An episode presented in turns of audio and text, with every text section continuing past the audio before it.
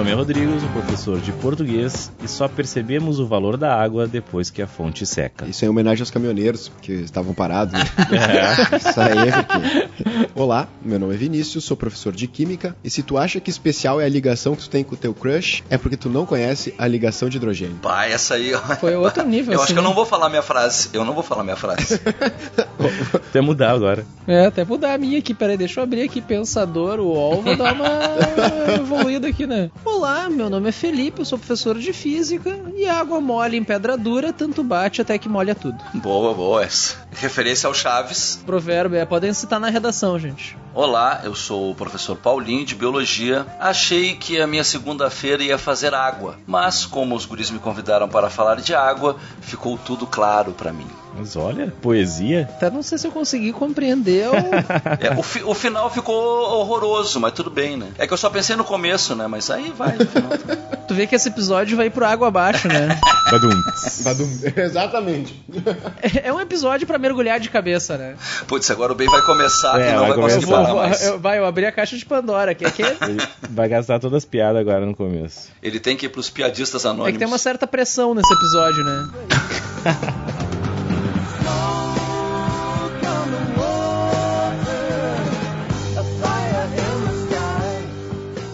Pessoal, então hoje a gente vai falar um pouquinho sobre a água, né? Nossa Festcast. Nós vamos falar sobre a Se tu água. não conhece, ah, me perdi né? a full É, agora. Vest- Se tu não sabe quem tá escutando, é o Vestcast. Vestcast, Pois é. pra quem, não- quem clicou Eu digo- por, quem tava andando na rua assim, tropeçou num play. É, Pá. É. Não, deixa eu começar de novo. Então tá, pessoal, hoje o- aqui nós três do Vestcast receberemos o professor Paulinho Espíndola, né, Pra falar um pouquinho sobre a água. O Paulinho, agora uma curiosidade, é o nosso único convidado que voltou até hoje, todos os nossos convidados. Estamos numa fase ruim, né, Paulinho? Bah, que beleza, minha insistência valeu. Então, toda semana Valeu. me convidar para participar do Bestcast valeu a pena, olha aí, ó. Pois é, nossos convidados nunca voltam, o Paulinho voltou. Se vocês não escutaram ainda, procurem lá no nosso episódio número 7, tudo sobre o Enem. O Paulinho vai lá, ele dá uma aula pra nós sobre o Enem. E hoje a gente trouxe ele aqui de novo pra falar um pouquinho sobre a água, né, Paulinho? Então, o que que tu tem pra dizer aí pra A nós gente vai aqui? mergulhar a fundo nesse assunto, né? Vamos, vamos de cabeça, né, nesse assunto aí. O que que tu Vamos diz, deixar assim, tudo claro como água. Isso. Claro. Vamos pras profundezas desse assunto. Até o Minha pescoço, Nossa né? senhora, que festival. Que festival. Mas e aí, como foi a repercussão do, da, da- do outro episódio que tu participou? O pessoal te para na rua, pede autógrafo? Não, Como uma é que coisa é? absurda. Eu tenho, que, eu tenho que andar disfarçado, né? Sim, o pessoal, ah, o Paulinho lá que participou do Vestcast, não é? Aham, né? fico parado, gritando. Esses, di- Uma loucura. esses dias te confundiram com o Brad Pitt, né? Aham, sempre fazem isso, é uma loucura. Por isso que eu tô de barba, porque se eu fico sem barba aí é direto. Vamos começar? Se não ficou claro ainda, galera, o episódio de hoje é sobre água. Isso aí. É verdade. Se não ficou claro. E depois de todas essas referências à água que a gente tá fazendo, pode ser que não tenha Pois ficado é. claro. Mas assim, ó, vou pôr um contador de trocadilhos nesse episódio. Daí no Vamos final ver tem o até placar quem ganhou, né? No final, no final tem o placar. Vamos lá.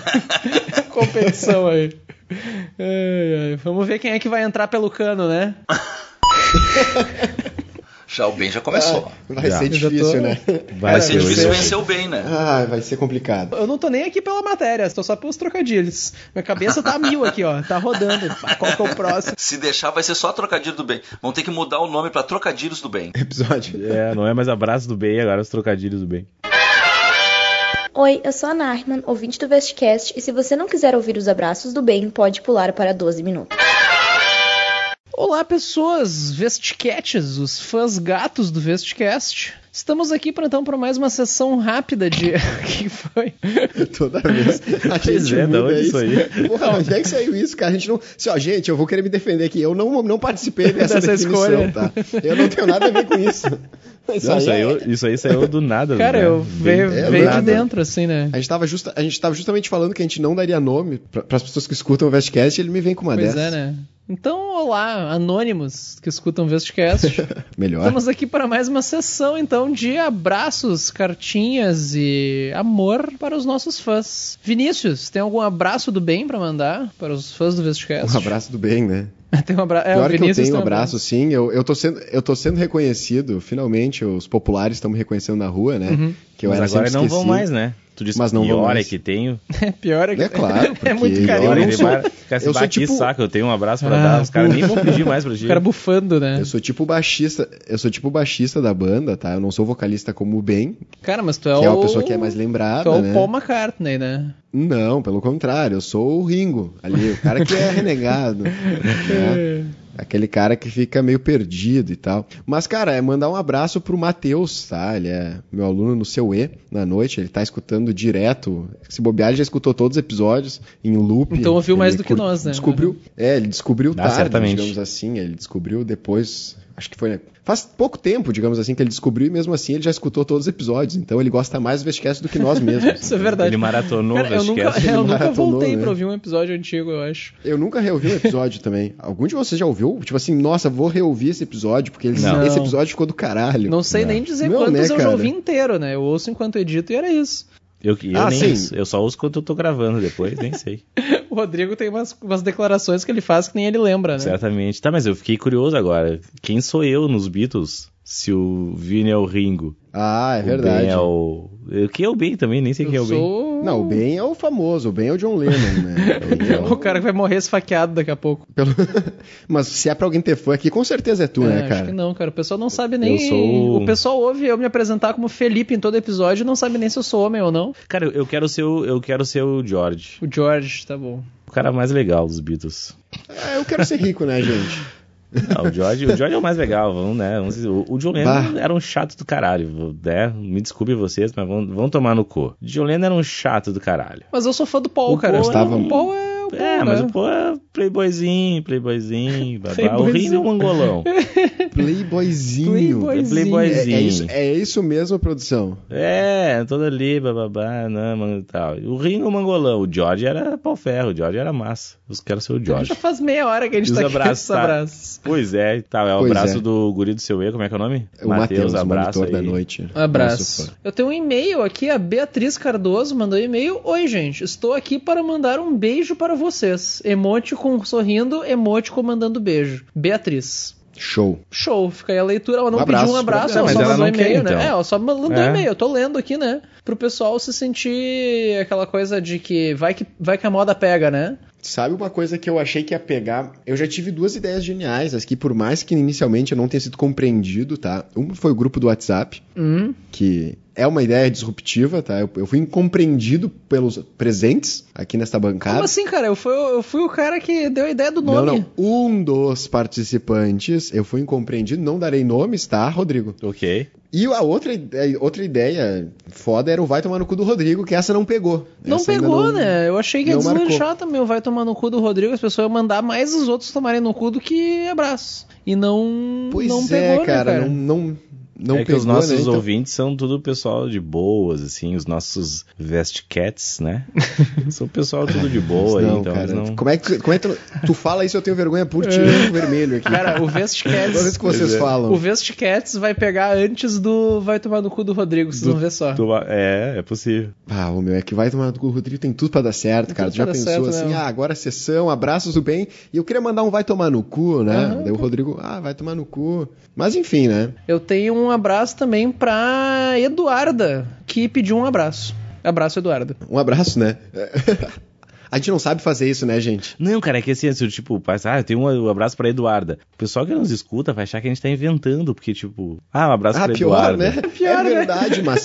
É muito Mas, ô. Rodrigo, não explana, cara. Não explana, velho. É um bagulho muito aleatório, com um nome muito não conheço comum. nenhuma Eduarda. Não, eu tava achando que justamente o contrário, que se eu não especificar, vai ter mais gente que vai se identificar e se sentir abraçado. Ah, é verdade. Mas aí a Eduarda que pediu de verdade, ela vai ficar triste, porque ela... Não vai se é- sentir vai agraciada. parecer, parecer que ela é só, só mais uma, né? Ah, eu sou só mais uma, então pro Vestcast não vou mais escutar esses pau no cu. Pode ser, cara. Agora tu, agora tu é um É, ponto interessante um aí que tu levantou, Tá, craque agora- Daniel. Pera aí que eu vou até. Até vou dar o nome aqui, o sobrenome do, do Matheus aqui, porque eu fiquei meio mal. O foda é falar o sobrenome aqui. Eu acho que é Eu tava Hetkovski. enrolando que eu não sei pronunciar o sobrenome, daí vocês aí me fuderam. Eduarda, manda um- uma mensagem aqui pro Com vai tomar no Instagram, cu pro bem. pro Instagram do Investicast. Vamos ver se bomba, Aí né? eu vou abrir, O- Isso eu aí. vou abrir aqui. E aí eu vou te dar todos os créditos, teu nome, vou até colocar... Teu CPF. Se- Cara, quem sabe, Eduarda, tu manda um áudio pra nós. Manda um áudio no WhatsApp, assim, mandando bem, vai tomar no cu. Aí prometo que vai estar no próximo episódio. Então, Só ficou a dúvida como é que ela vai mandar isso pelo WhatsApp, né? É. Mas fica, fica assim, né? Deixa assim. Não, vou mas falar aí nada. ela, ela, tem- ela tem- manda, tem ela manda uma mensagem no Facebook ou no Instagram e Aham. aí eu passo o meu número pra ela. Tá bom. Vamos lá, então. Tá bom? Eu quero mandar um abraço pra Edemara. Posso mandar? Posso. A Edemara é a mãe da Nariman, vocês estão ligados? Não tô Ah. ligado. eu não tô ligado. ai, ai. Então, a- Cara, eu fazia muito tempo que eu não chorava de rir ouvindo. Uma coisa aleatória do dia a dia, assim, tu pegar alguma coisa e começar a chorar de rir. cara, eu, eu babei, nossa, velho. Eu- eu sozinho, tava velho. escutando. Bom, Você sabe que quem- isso não vai quem, né? sobreviver até a edição final do episódio, né? Não, vai sim, vai sim. Vai, Pessoal, vai. aguardem até o final do episódio. No final do final, depois do final do episódio, vai ter um áudio bônus. Um, É um pouquinho longo, mas vale cada É, segundo. um bônus track lá no finalzinho, tá? E aí vocês vão entender por que, que a gente tá rindo aqui. Então eu queria deixar o meu abraço caloroso a Edemara. Edemara, escu continua escutando a gente aí. Sinta-se eu gostaria abraçada. de mais comentários. Eu gostaria do, de mandar o Vai Tomar no Cu do Rodrigo, então. Pra É. lançar Edemara, sinta-se quadro, né? Sinta-se à vontade para sempre mandar áudios para nós, tá? Estamos sempre aí. Maravilhoso. Maravilhoso. Aquilo lá, assim, ó, genial, cara. Genial.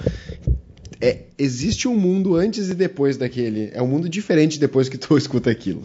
Pelo menos pro bem, né? Tudo bem.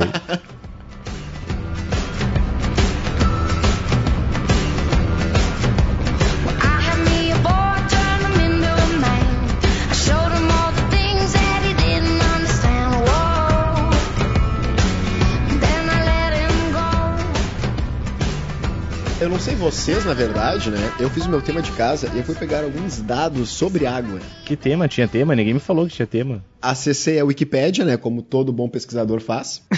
certo? Foi os dados mais atuais que eu encontrei. Os dados que eu tinha eram de 2001 e na Wikipédia tem dados de 2007. Eu não encontrei coisas mais novas, imagino que tenha. Mas basicamente o que eu fui atrás é o seguinte, ó. A massa que a água representa é 0,02% da massa total do planeta. Da água que tem, certo? 96,5% estão nos oceanos, 0,9% são outras águas salinas. As geleiras representam 1,71%. Água subterrânea é 0,76%. E água doce superficial e atmosférica é apenas 0,03% da água que tem, certo? Então, de maneira geral, praticamente o que a gente não tem é água doce nesse planetinha aqui, nessa zona próxima do Sol. O que menos tem é a água doce e dessa água doce. Tu tem algum dado de quantos por cento da água doce é potável? Ahn, deixa eu ver aqui se eu tenho esse dado. Não, não tenho esse dado aí, não. O cara dando Tem, Ctrl tem. F potável ali no É, Wikipedia. ach- eu achei a regi... Pera que eu achei a parte potável aqui no Wikipedia, mas não tem a porcentagem. Tem a Serve a porcentagem de- da população que tem acesso à água potável? Cara, isso é um dado interessante aí, ó, pra Isso redação. é, isso é um dado interessante. Dados de 2012, porcentagem da população com acesso à água potável por país. É um mapa, fudeu, não tem como fazer isso por, por áudio, né? Clica aí no Brasil, vê qual é que é. No Brasil é 90%. Tem acesso à água potável? Tem acesso à Cara, água é potável. maior do que eu achei que seria. A África tem os- a maior quantidade de países com situações baixas, de 50 a 75, e tem três locais aqui apenas que tem uma porcentagem de 0 a 50% de acesso. Me surpreendeu, achei que ia ser menos. É de 90% a 100 no Brasil. Quais são os lugares que tem menos de 50%? Aí tu quer me fuder, né? Porque é um país no meio da África, cara, nem fudendo que eu vou saber que país é esse. É um país africano, né? É, um país da Europa. Ah, no meio da África deve ser o Zaire, não é? O É. Zaire. É, o pior é que é um país grande aqui, eu não tenho ideia que porra de país é esse. Querem me fuder? Não, acho que é o Quer dizer Zaire. que o Zaire é pequeno. É, o Zaire é grandinho até. É grande, eu não sei. Pra te ver com o meu conhecimento, parou aqui, né, cara? É, não, meu conhecimento de, de geografia também é meia boca, mas Ah, eu acho passar que... vergonha aqui. Mas tem mais, tem uma ilhazinha perto da Índia também. Tem é, um país na Oceania também. Mas o Zaire, o Zaire não é mais Zaire, né? É República... como é que é? Democrática do Congo. O Zaire é o Congo? Sim, cara. É mesmo? Tem dois Congos. Se tu olhar o mapa ali do, do- da África, tem dois Congos. Ah. Congo e a República Democrática do Congo. Esse seria o momento de convidar um professor de geografia pro. É. Não, mas ele, ele ia tirar a dúvida. Tá, tá legal, assim. E a República Democrática do Congo era antigo Zaire, né? E pior que eu acho que era o Zaire mesmo, cara. Vocês acertaram. É, é o Zaire mesmo. Nossa, Paulinho, isso... Aqui tem informação. Não, não é porque o centro da África é, é- é- ali tem a floresta floresta equatorial, né? E o Zaire tem bastante de floresta equatorial. E eu vi aqui que o- a República Democrática do Congo, entre 71 e 97, era conhecida como República do Zaire, olha só. Ah, pior, né? Ah, então é isso aí. Então, realmente, hoje em dia é República Democrática do Congo. Ah, então não precisamos de geografia, É, porcaria nenhuma. Geografia, é nós Google aí, né? Até 97. Até 97. Aham. Quando a gente aprendeu, né, Paulinho? Era Zaire ainda. É, é. Por isso que agora mudou. Não, quando eu estudei era Pangeia, né?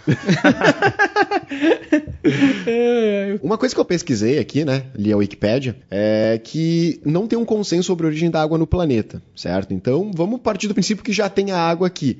Na origem da vida ali, na origem do planeta, qual foi a relevância da água? O que, que ela trouxe de Ah, importante? olha aí, ó, isso sim.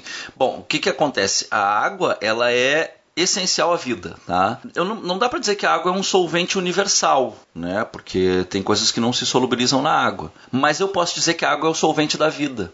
Pelo seguinte, qualquer reação química né, biológica, ela depende de enzimas. Então, para surgir o primeiro ser vivo, depois que surgiu o primeiro ser vivo, surgiu o primeiro ser vivo, ele, a- todas as reações enzimáticas dele, elas dependiam de água. As enzimas que são, na verdade, proteínas, né, elas se solubilizam. Isso é essencial. Outra coisa, outra propriedade da água que é muito importante para todos os seres vivos é essa ah, calor específico da água, o alto calor específico da água. A água é a substância, é uma das substâncias com maior calor específico que a gente conhece, assim. Isso quer dizer que é uma das substâncias que das que a gente conhece, não incluindo todos os líquidos, assim, é uma das que é mais difícil variar a temperatura. Então a água requer muita energia para esquentar e também precisa perder Exato. muita energia para esfriar. Consequentemente, ela é mais estável, né? É, tu coloca um monte de calor na Exatamente. água, ela só esquenta um pouquinho. Tu tira um monte de calor da água, ela só esfria um pouquinho. Então isso ajuda o corpo a manter a sua temperatura. Então, para a água mudar de temperatura, ou a água aumentar de temperatura, ou a água diminuir a temperatura, a quantidade de energia que ela tem que ganhar, ou a quantidade de energia que ela tem que perder é muito grande. Então, isso faz com que a temperatura dos, do- no- nos seres vivos ela não tenha uma variação muito grande, entendeu? Isso é importante. Até mesmo para que as enzimas possam trabalhar, né? Porque as enzimas elas vão desnaturar se a, se a mudança de temperatura, se a variação de temperatura for muito grande, as enzimas não funcionam mais, né? Então, essa estabilidade que a água dá, primeiro, por ela sol- solubilizar as proteínas, por ela solubilizar as enzimas, né, que são proteínas específicas aí, por ela solubilizar os, o- os íons, ah, e, e- e em função dela ter um alto calor específico, ela é essencial à vida, né? Só essa, essa pouca variação de temperatura, em função do seu alto calor específico, já é essencial, né, para a vida. Isso também quando tu chega na praia, às vezes, tem aquela areia desgraçada queimando teu pé, mas tu chega na água tá gelada aquela merda. Porque a areia tem um calor específico baixo. Isso quer dizer que a areia esquenta ou esfria com facilidade. Já a água, por ter um calor específico alto, é difícil fazer ela esquentar ou esfriar. Então ela precisa ficar horas no sol para esquentar um pouquinho. Do mesmo jeito, assim que anoitece, quando o sol vai embora, a areia logo esfria. Mas Pra a água vai levar horas para esfriar tudo aquilo que ela esquentou durante o dia. A mesma coisa acontece com o nosso corpo, né? É difícil, requer muita energia para fazer o corpo esquentar ou esfriar, né? Então ajuda a manter a temperatura. É por isso também que velho gosta de morar na praia, né? Como tem bastante água, assim como bastante água no corpo torna a temperatura do corpo estável, bastante água na região geográfica, seja no litoral ou morar perto de um lago, torna a temperatura da cidade mais estável. Cidades com grandes corpos de água não esquentam muito de dia nem esfriam muito de noite, porque demora pra água esquentar e esfriar. Ah, então isso torna a temperatura da cidade mais estável, né? Se tu pensar o contrário, tipo um deserto que não tem nada de água, é justamente o oposto. Dele esquenta e esfria com facilidade, né? Por isso que o deserto é uma merda, muito quente de dia, muito frio de noite, né? A água tem uma série de anomalias físicas que a gente chama, propriedades da É, são água. várias Que anomalias. s- né? é, são,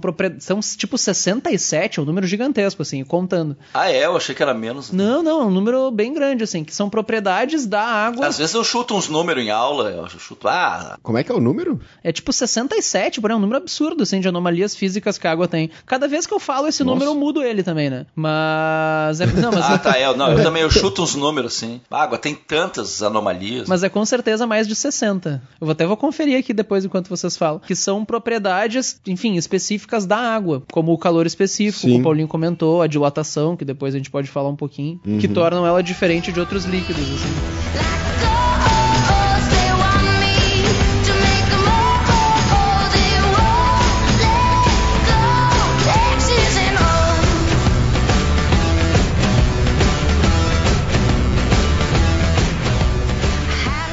Uma coisa interessante, esse comentário do calor específico, é que dá pra, isso está diretamente relacionado com a, com a geometria dessa molécula, né? A questão dela ser um bom solvente e esse alto calor es- específico está diretamente relacionado à geometria angular da molécula. Se tu nunca viu uma molécula de água, assim, a representação dela, né? Ver uma molécula de água dificilmente tu vai ver, na verdade. Mas se tu nunca viu a representação dela, ela é como se É fosse... um Mickey de cabeça pra é, baixo. dá pra se dizer que sim. Dá pra se dizer que sim. Eu ia dizer que é tipo, o formato é de um acento circunflexo. Ah, português boa, aqui, é. né, Rodrigo? Olha Trazendo só. o Rodrigo pra, pra dentro. do Trazendo o. Rodrigo pra dentro do episódio. Bah, eu tava até dormindo aqui. É, eu, eu, eu já vi uma molécula de água, mas eu tomei uns negócios naquele dia que eu não aconselho ninguém a tomar, né? Então, Tinha um duende verde cintilante em melhor. volta dela, né? É, também, é. Mas a mole... acho que é a molécula mais famosa, né? A molécula H2O, dois hidrogênios para cada átomo de oxigênio. Essa proporção tem que ser fixa, porque se não for assim, não é molécula de água, vai ser uma outra coisa. E como o oxigênio ele tem dois pares de elétrons que não se ligam, eles fazem com que a água fique tortinha, então, que ela fique com esse, com esse formato que a gente chama de geometria angular. E isso faz com que ela tenha essa propriedade de ser um ótimo solvente. Ela consegue dissolver muitas substâncias. Todas as substâncias que ela dissolve têm características parecidas com ela, que é a característica que a gente diz lá na química que é ser polar, que isso vão ser as substâncias hidrofílicas, que isso acho que faz muito sentido na biologia também, falar sobre Sim. hidrofilicidade, hidrofobicidade. É, porque tudo, tudo, que, tudo que for polar vai se dissolver na água, né? E aí, por exemplo, os íons, ah, cloro, sódio, potássio, cálcio, isso é, isso é essencial para a vida. Sim. E uma curiosidade é que a água, ela é um, tipo assim, não é que ela é um bom solvente, ela é um solvente maravilhoso, assim, né? Existem mais substâncias que podem ser dissolvidas em água do que qualquer em outro líquido que a gente conheça. E tu pode incluir isso qualquer ácido, os ácidos mais fortes que já foram criados pelo, pelo ser humano. E a água é a que mais dissolve. Então, ela tem certas propriedades muito, muito importantes que fazem ela ser a molécula essencial para a vida, né? Eu acho que não tem. É por isso que a gente sempre procura água em outros planetas, né? Porque sem água a gente não conhece vida sem água. Exatamente. É, não tem como. É, isso é uma coisa interessante, só, não, só fazendo um parênteses, que falar de procurar em outros planetas, que é até uma coisa que é importante, que a, a gente conhece vida com água líquida, né? E daí a distância que o planeta está do Sol faz diferença, por exemplo. Se a Terra estivesse mais perto do Sol, seria mais quente, então a água já teria evaporado. Se estivesse muito longe, seria mais frio, seria só gelo, assim. As maiores, principais, enfim, planetas onde a gente estima que tenha vida seriam os que têm água líquida. E daí a posição deles numa estrela é o que a gente chama de zona habitável dessa estrela. É a distância do Sol, enfim, da estrela que o planeta tem que estar para temperatura permitir água líquida, por exemplo. Enfim, fecha parênteses. Não, uma outra Pô, coisa legal. também de curiosidade sobre a água é que ela é a única substância no planeta que ela ocorre naturalmente nas três, nos três estados físicos, sólido, líquido e gasoso. Que naturalmente tu vai encontrar os três estados físicos. Todas as outras, todas as substâncias, ela tu vai encontrar, tu pode encontrar em dois estados, mas tu não vai encontrar o terceiro. Então ela, ela tem uma, ela tem um certo assim, ela é aquela bolachinha mais recheada do pacote, sabe? Ela tem uma coisinha a mais ali. E essa, e essa coisa dela ser do, do- do sólido, a água quando ela, quando ela solidifica, ela aumenta o volume, né? Não sei se vou falar uma bobagem aqui, mas isso é que faz a água flutuar, o gelo flutuar, Sim, sim. obviamente. Isso, exatamente. Tá na lista das anomalias isso que a gente chama de dilatação anômala. A maioria das substâncias, como tu tá falando, quando tu esquenta ela aumenta, quando tu esfria ela encolhe. A água, se tiver entre 0 e 4 graus, e o pessoal tem que saber esses números cabalísticos, ela se comporta ao contrário. Então, tipo, a água a 3 graus, tá entre 0 e 4. Se tu esquentar ela um pouquinho, ela encolhe, ao invés de aumentar como seria esperado. Do mesmo jeito, se tu pega a água entre 0 e 4 graus e esfria ela, ela aumenta. Inclusive, enquanto a água congela, ela aumenta de volume. E daí, se tu lembrar que a densidade, a massa pelo volume, tu pode. Se a água tá expandindo enquanto ela congela, na verdade ela Aham. tá ficando menos densa. Pensa que a- conforme o cubinho de gelo se forma, a água fica menos compacta. É por isso que se tu pegar, por exemplo, uma forminha de gelo com água, coloca forminha com água, né? Daí coloca no freezer. Quando tu tirar e tá o gelo, ele, se tu prestar atenção, ele tá um pouquinho mais gordinho, né? Porque a água, enquanto ela congela, ela aumenta de tamanho. É por isso também se tu deixar uma latinha de cerveja, sei lá, champanhe, Aumenta de volume, mais aham. chique, no congelador, depois de um tempo ela pode estourar, né? Porque tem água ali dentro, que é uma das poucas substâncias que a gente con- conhece que, quando congela, ela aumenta Sim. de tamanho.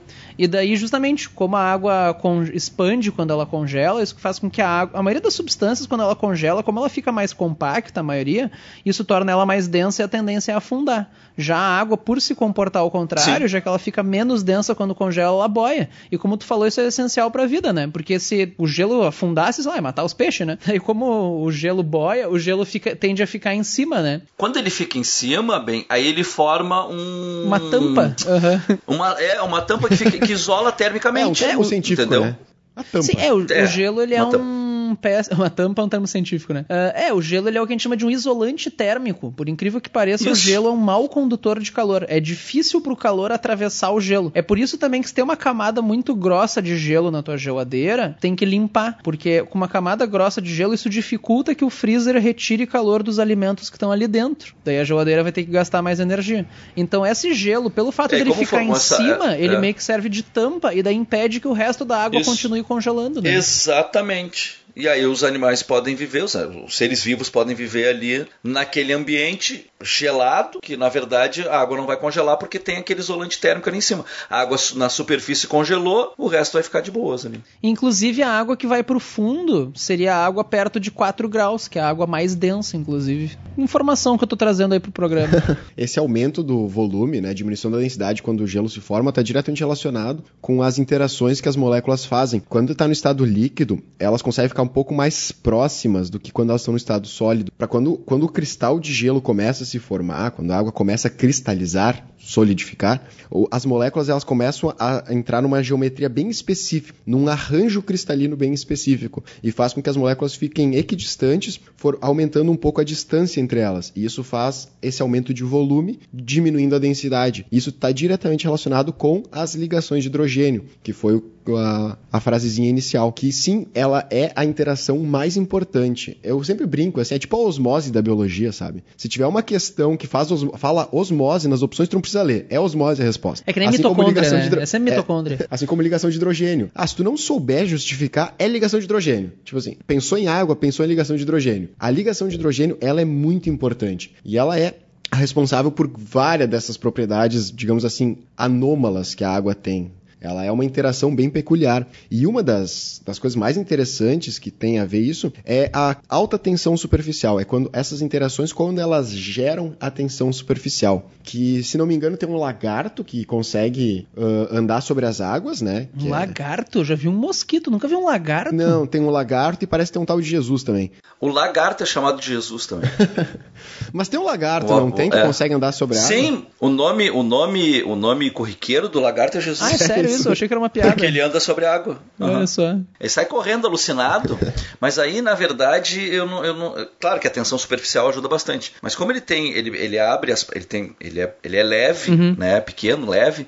E ele. As patas traseiras dele, né? Tem ali membranas entre os dedos e ele vai meio que nadando, assim, e. Ah, caminhando. não é como Ah. Jesus, então. Não é que nem Jesus.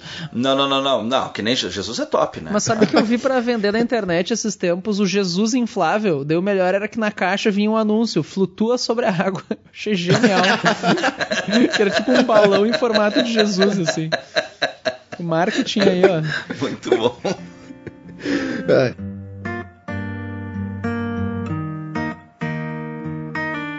I met you in the dark. You lit me up. You made me feel as though I wasn't off.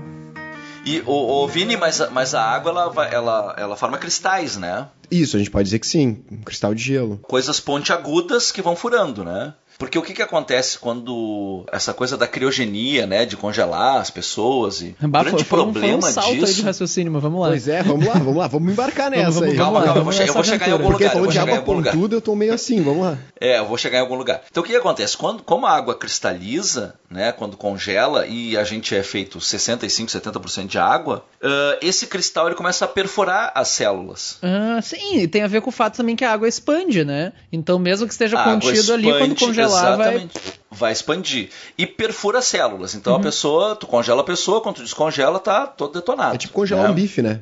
É, eu ia dizer, por isso que o Tipo congelar um meu bife. frango descongelado fica uma merda, né? Olha só que, que loucura. Tem um anfíbio, um sapo, que ele vive na taiga. A taiga é um bioma, a floresta de coníferas, né? Fica mais ao norte, tipo Canadá ali, né? Norte dos Estados Unidos. Acima da Aquilo linha do ali é Equador, taiga. né? Bem um, acima um da lugar linha do melhor, um lugar onde as coisas acontecem. Ainda bem que não, não foi convidado um professor de geografia, porque tu fala acima da linha do Equador, o cara ia infartar agora. é verdade, né? Acima do trópico, é lá em cima, né? É ao, ao norte, Ao da norte, linha né? do Equador. Aonde as coisas funcionam, aonde não há violência. Então o que que acontece? Esse, quando chega o inverno, esse anfíbio ele congela, congela completamente o coração dele para. Ele tá morto, o coração tá parado, Hum. tá completamente congelado. Só que no verão, que que acontece? Ele descongela e o coração, o coração dele começa a funcionar de novo. Então ele ressuscita. Ele também é chamado de sapo Jesus, né? Pô, É uma- também poderia chamar esse anfíbio de Jesus, né? é, esse não é chamado de Jesus. Acho que o pessoal não é muito religioso lá na, na, na, na- na taiga. Tá, mas por que, que a água não perfura É, as aí- células aí que desse, eu ia chegar. desse sapo? É que ele tem uma proteína que envolve a molécula de água e antes dela, dela expandir muito, essa proteína envolve a molécula e não deixa ela expandir a ponto de perfurar as células. Ó, Que ela loucura isso, né? con- Vocês não estão emocionados Não, com essa... eu tô, eu tô embasbacado essa aqui. informação. Eu, Tô eu tava pensando assim, real. é como ela tipo a célula tem um revestimento mais forte. Não, não, não. Dentro da célula tem uma proteína específica que quando a água começa a congelar, essa proteína engloba a Ela- água congelada. é- é- e, e não sim. deixa ela formar cristais É muito tipo um grandes. plástico bolha natural, assim. Isso, ela forma cristais muito pequenos a ponto de não perfurar as células. Olha só. A molécula de água, quando, quando a água congela, as várias moléculas, elas formam como se fossem hexágonos. A estrutura que ela forma é como se fossem estruturas hexagonais, essa distância. É tipo uma colmeia de abelha, assim. É, exatamente, como se fosse. Então, por isso que eu achei que tu ia chegar nesse ponto, mas acredito que essa destruição das células é só pela expansão mesmo, né? Ah, então não é porque eu, eu na minha cabeça formava uma lança que destruía a célula. não, é- é que tá, mais eu- nem o golpe de yoga de cisne. Ou Elsa. Não, olha, teria que pesquisar Frozen. especificamente, porque quando envolve algum. Quando envolve a biologia, aí pode tudo. Aí, Uhum. aí não dá mais pra saber. Talvez seja só a expansão que acaba destruindo. Mas é que tu sabe que tem um, um animal, né, que ele é um plateuminto, que é a tênia. Causa teníase. É um parasita intestinal, Uhum. tá? E, e ele, na verdade, o ovo da tênia, ele é, é ingerido por porcos, né? Esse ovo, ele perfura lá as paredes do intestino, ele ganha corrente sanguínea e se aloja no tecido muscular do porco, forma um cisticerco. Quando tu come o cisticerco, que está na carne do porco, tu pode ter teníase. Uma das maneiras de tu evitar isso, tem duas maneiras. Uma é cozinhando bem a carne do porco, né? Sushizinho de Muito porco bem. não rola. E não, não, não. Tem que ser a carne tem que estar bem cozida, porque olha só, esse cisticerco, ele suporta uma temperatura de 55, 58 graus Celsius.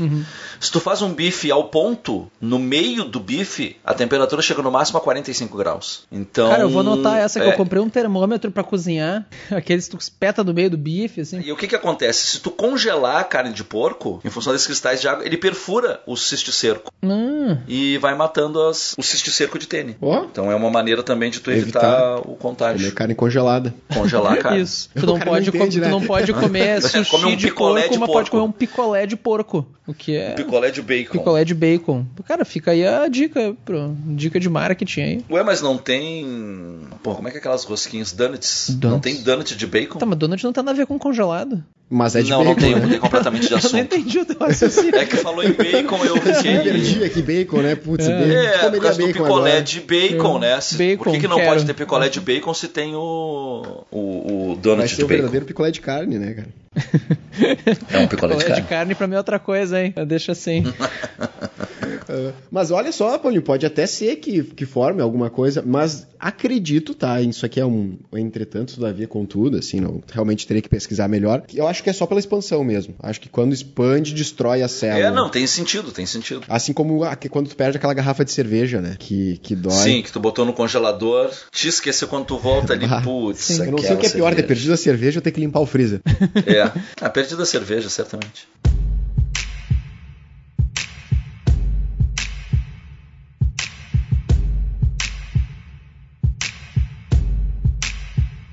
I've never seen a diamond in the flesh.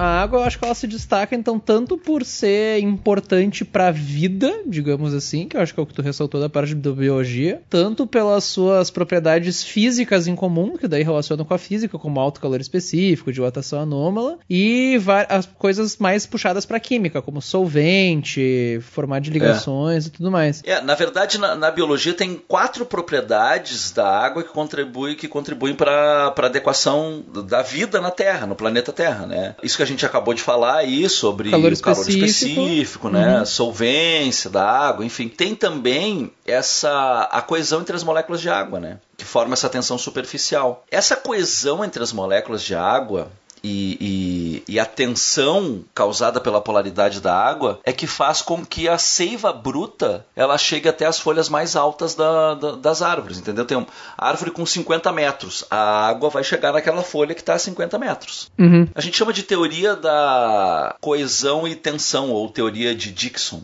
porque tem a ver com a capilaridade também. O que, que acontece? Os, os vasos lenhosos, os vasos do xilema, eles são muito finos.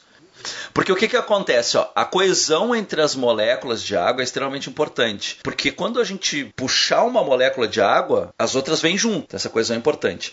Essa adesão que elas têm na parede do- dos vasos do xilema é que vão formar a coluna de água. As folhas vão ter uma pressão osmótica positiva, vão, vão, vai aumentar a pressão osmótica nas folhas, e ela vai puxar essa camada superficial dessa coluna de água. Quando ela puxar essa camada superficial, todas as outras moléculas vêm junto. E aí fica essa coluna de água sempre chegando até as folhas mais altas. Sim, a própria evaporação da água nas folhas, digamos assim, reduz a pressão lá em cima, né? Que isso ajuda a Isso puxar a mesmo. água que tem embaixo, digamos assim. Exatamente. A evaporação da água pelas folhas, digamos assim, a planta suando é que nem tu puxar de canudinho a, de certa forma. Exatamente. a- a Exatamente. água É como se tu coluna. puxasse de canudinho pelo, pelo xilema.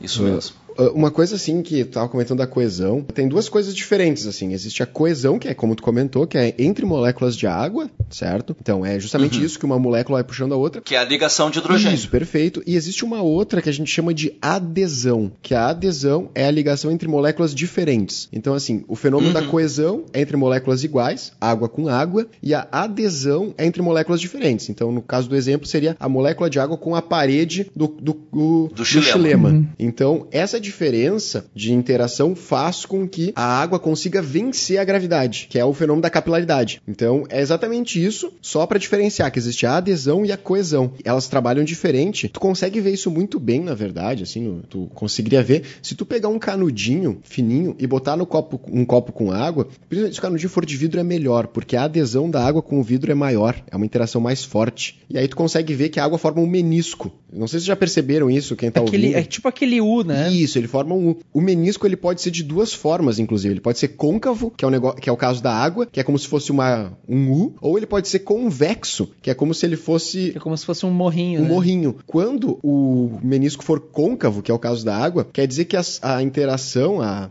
a adesão é maior do que a coesão. Ou seja, a Sim. interação da água com o vidro é maior do que a interação água com água. Já do menisco convexo, que seria, por exemplo, mercúrio num tubo de vidro, a, a força de coesão é maior, porque a interação mercúrio-mercúrio é mais forte do que a interação mercúrio-vidro. Se Certo? tu tem, por exemplo, um tecido que não molha, aqueles tecidos à prova d'água, então isso seria um tecido de baixa adesão, ou seja, a interação da água com o tecido que é baixa, né? E a gente vai dizer que ele é um tecido hidrofóbico. Isso é, não, cara, isso aí é em 2018. É, o tecido é hidrofóbico. Em isso 2018 mesmo. não tem como tolerar nenhum tipo de fobia, cara. Inclusive com a, ainda mais a água, tá? Uma fonte tão grande com a vida, tá? É, não, a vida, água, tu olha, eu vou vem te me contar, trazer né? esse preconceito aqui pro programa, cara. Acho que tu que é. Tu quer, né?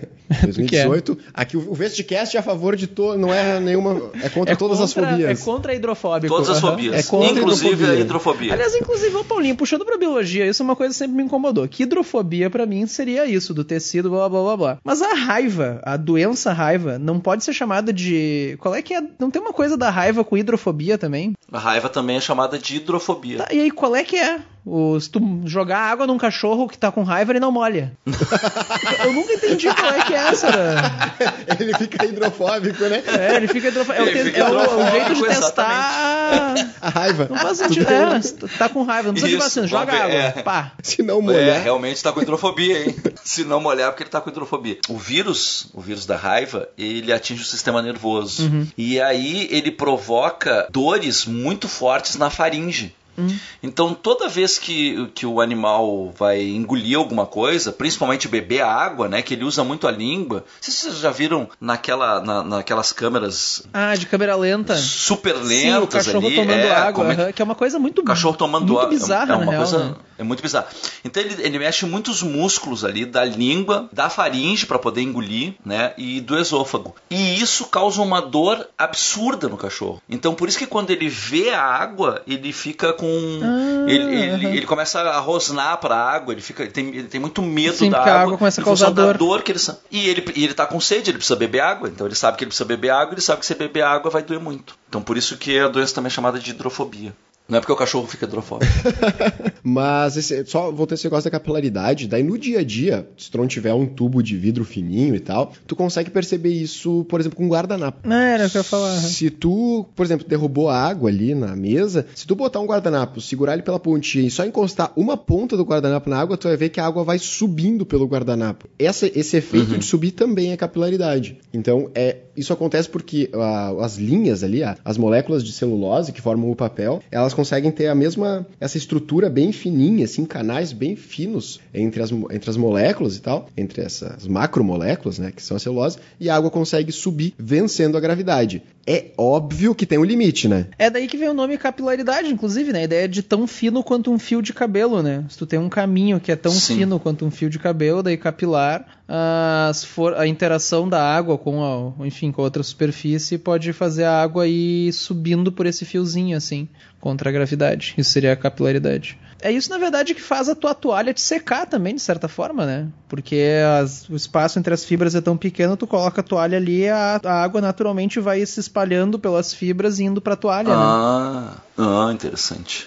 É, então essa, essa capilaridade aí, mais a coesão e mais a adesão, é que vão criar essa coluna de água. A água se transformar em vapor, vai fazer com que a pressão osmótica aumente, nas folhas, a- a- as folhas começam a puxar a coluna de água, e aí, como puxou a parte superficial da coluna, as outras moléculas todas vêm junto, e aí tá- a água está sempre. Então, evaporação, ah, capilaridade, adesão e coesão são essenciais para que a água Sim, circule pelas plantas, né? circule pelo xilema das plantas. Sabe que falando até do, da evaporação, assim, uma das outras propriedades físicas, mas que se estuda em química também, é a questão de ponto de ebulição. Inclusive aparece mais em química que em física, ironicamente, que é a questão de ponto de ebulição e ponto de fusão da água. Não sei se tu quer falar um pouquinho sobre isso, Vini. Zero e 100 graus.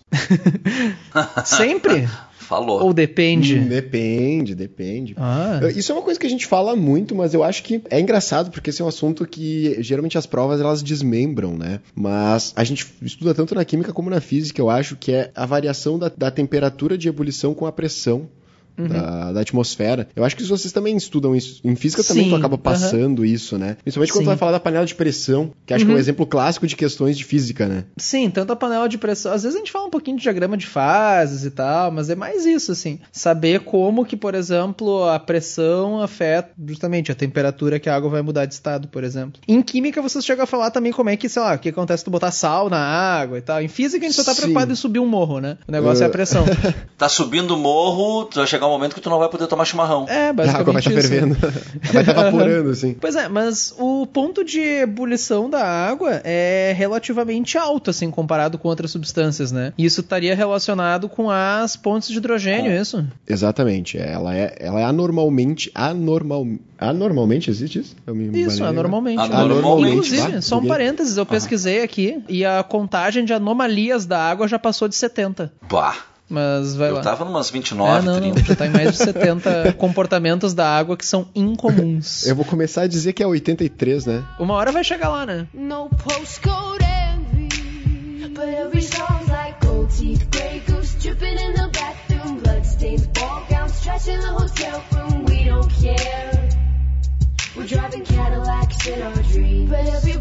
Uma curiosidade, por exemplo, é que tu comentou que quando tu coloca um soluto, ou seja, tu faz uma solução, tu não tem mais só a água pura, tá? Quando tu começa a dissolver coisas nela, tu mexe no ponto de ebulição e no ponto de fusão. Tu, na verdade, tu distancia. É como se tu mantivesse líquido por mais tempo. Então, tu pega as fronteiras, que seria 0 e 100, o 100 passa para maior de 100, o ponto de ebulição, e o 0 passa para menor de 0 graus, o ponto de fusão. Por exemplo, a água do mar, tá? Ela tem uma salinidade, assim, uma concentração de aproximadamente 34, 35 gramas por quilo de água, de sais dissolvidos por quilo de água. E isso, ele vai fazer com que o ponto de fusão da água do mar seja mais ou menos menos 2 graus Celsius. Então, enquanto a água pura congela zero, a água do mar vai congelar menos 2. Esse efeito do abaixamento do ponto de fusão que ocorre quando dissolve um soluto no solvente, fora uma solução, isso se chama efeito crioscópico, que é, então é tu pegar essa fronteira e diminuir. É a ideia também de se tu tem, por exemplo, um cooler com gelo pra gelar uma ceva, tem gente que diz, ah, pode largar um pouquinho de sal na, no gelo, né? Isso vai fazer, em Exatamente. vez dele começar a derreter a zero graus, quando o gelo chega a menos dois, ele já começa a derreter. tu baixa a temperatura total da caixa de isopor. Como é que se faz, né? Primeiro, o certo é comprar a cerveja gelada já, né? O certo é não comprar ela quente. Sim. Mas, se teve alguém, sempre tem algum guri novo que vai comprar errado, né? E aí o que que se faz? Tu pega, tu bota as latinhas, enche de gelo, bota água, tá? Uhum. Por quê? Porque o gelo é um péssimo condutor de calor, daí tu põe água pra servir de condutor de calor entre o gelo e o... Gelo e ar conduzem mal calor, daí tu coloca água líquida ali pra servir de transmissor do calor entre o gelo e as latinhas. O sal tu adiciona para baixar o ponto de fusão do gelo, então aquele gelo que estaria virando água a zero graus, né? Estaria na transição. Essa transição vai começar a ocorrer a menos 2, menos 3, depende da concentração. Ah, o efeito crioscópico, que é um efeito coligativo, ele não interessa o que tu coloca na água, na solução ali, quando tu faz a solução. Interessa a quantidade de soluto, certo? Então, quanto Então mais eu posso usar a concentrado do Himalaia. Pode usar que não vai mudar. Se a concentração que tu usar for a mesma, ou seja, a quantidade de sal que tu usar, de partículas que tiverem ali dissolvidas for a mesma, o efeito coligativo vai ser o mesmo. Com areia funciona. Tem que dissolver, daí a areia não vai dissolver na água, né? Não vai formar ah, solução. malandrucho. Tá. Daí, além de tu botar o sal, tu bota álcool, porque as moléculas de álcool, elas interagem mais fortemente com as moléculas de água. Então, elas fazem com que haja uma contração no volume final. Inclusive, se tu pegar 25 ml de água com mais 25 ml de álcool, o volume final vão ser 46 ml. Olha só. Porque o álcool meio que Ah, puxa as moléculas de água pra perto uma da outra. A né? ligação de hidrogênio entre o álcool e a água é mais forte, aproxima mais as moléculas pelo formato delas, elas conseguem ficar mais próximas do que a ligação álcool, álcool, água, água. Então isso faz com que o volume fique um pouco menor. É por isso que o pessoal também diz para adicionar álcool. Mas no fim o álcool não vai fazer muita diferença. É, mas por que, que o volume menor ia ser uma coisa boa? É, eles dizem para adicionar, ele pra adicionar álcool que tu, ao, tu diminui o volume, né? Tu teria uma área, estaria concentrando uma massa de gelo numa área menor, né? Ah, eu achei que era por outro motivo. Eu achei que a evaporação natural do álcool ajudava a resfriar também. Não achei que era pela redução de volume. Como se fosse um resfriamento evaporativo? É, eu Olha, achava que tá aí. como o álcool Pode ser. tá eva- eu achei que tinha isso também, que é a ideia de tu passar do, o álcool na pele e sentir a pele geladinha, né?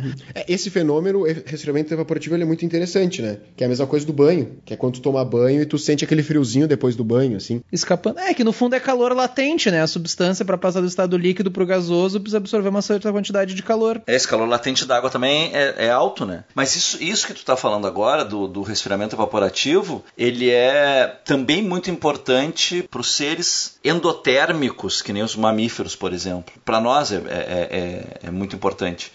Porque o que, o que, o nosso or- corpo faz? A gente vai manter. Nós somos endotérmicos, a gente vai manter a temperatura do corpo estável, Sim. né? Para isso a gente vai, a gente tem mecanismos fisiológicos. Quando está muito quente, qual é o mecanismo fisiológico que a gente tem? A gente, ah, o, o, teu orga- o teu corpo manda o sangue para a periferia, para próximo da, da epiderme, né? Vai passar pela, pela, pela derme ali. E ali estão as glândulas sudoríparas. Então, quando aumenta o diâmetro, quando está calor, aumenta o diâmetro dos vasos sanguíneos. Para passar mais sangue pela periferia do corpo. Quando aumenta o diâmetro dos vasos sanguíneos, ele dá uma estimulada na base da glândula sudorípara e a glândula sudorípara começa a eliminar água. Essa água vai absorvendo calor. E ela vai absorvendo calor até que ela se transforme em vapor.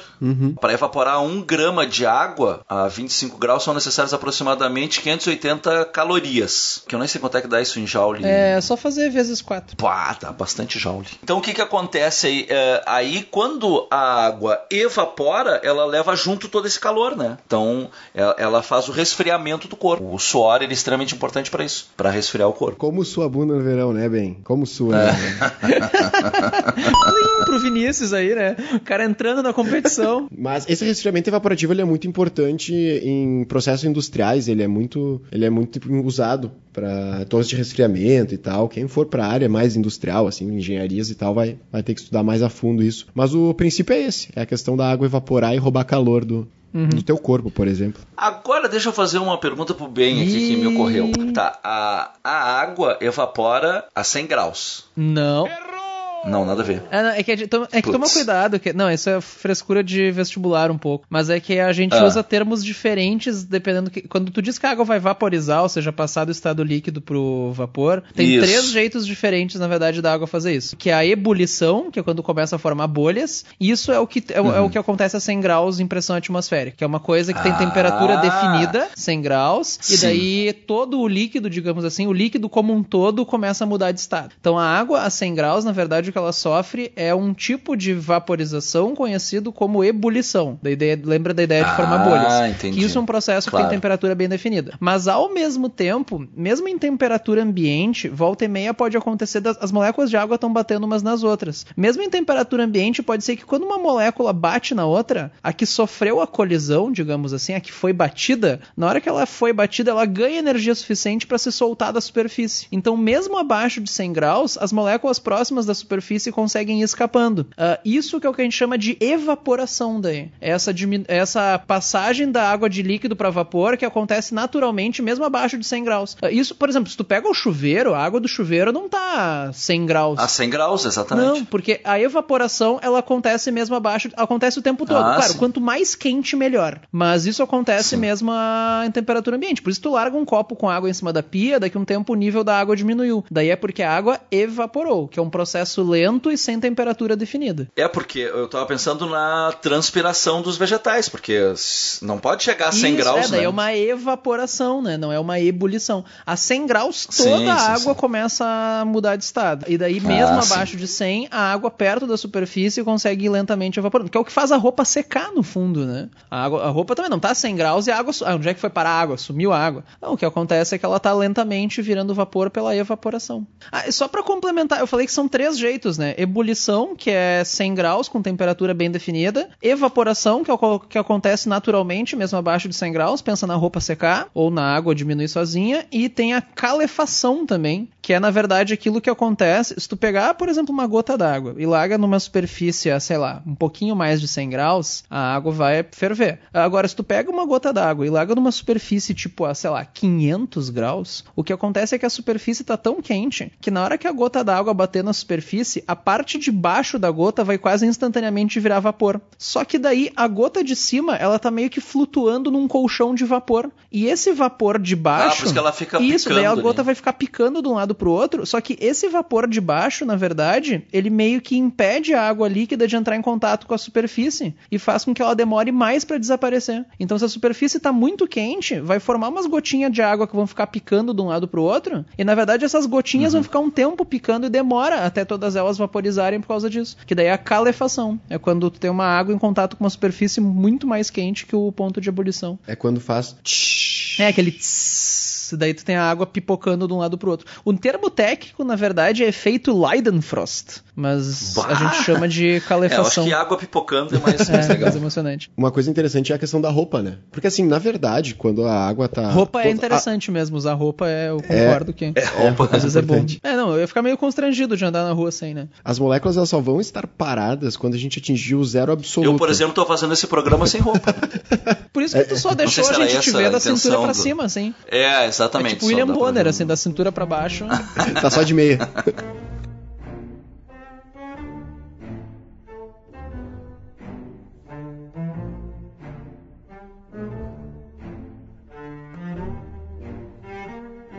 momento que as moléculas realmente cessam o movimento é no zero absoluto, né? Quando o Camo Zero Kelvin. solta, quando o Camo solta seu poder, né? Mas essa tem referência. Era só isso que tu ia... É, só queria soltar um conhecimento aqui de cavaleiros. Mas, ou seja, toda vez que tu tiver acima de zero Kelvin, né? Ou seja, Sempre. qualquer temperatura ambiente que nós vamos enfrentar aqui, nós vamos estar numa- num ambiente onde as moléculas não estão paradas. E a molécula que ela está no estado líquido, elas estão sempre se mexendo. Então tu imagina, tu tem a tua roupa e tu tem o ar, certo? Na roupa tu tem água líquida. Essas moléculas, elas estão se mexendo, mas no ar também tem moléculas de, de água que estão se mexendo. Agora, a diferença de concentração é, é grande, né? Porque Sim, tem bem mais água na água do que no ar, né? no ar. Algumas moléculas, como o Ben comentou, elas podem se desprender dessa, dessas, dessa água líquida e ir para o ar. Isso pode acontecer. Assim como algumas moléculas de água que estão no ar podem ir para o estado líquido, elas podem ser presas. Tu Imagina, elas chegam próximo daquela água líquida e elas acabam sendo puxadas pela ligação de hidrogênio e elas começam a fazer parte. Quando esse,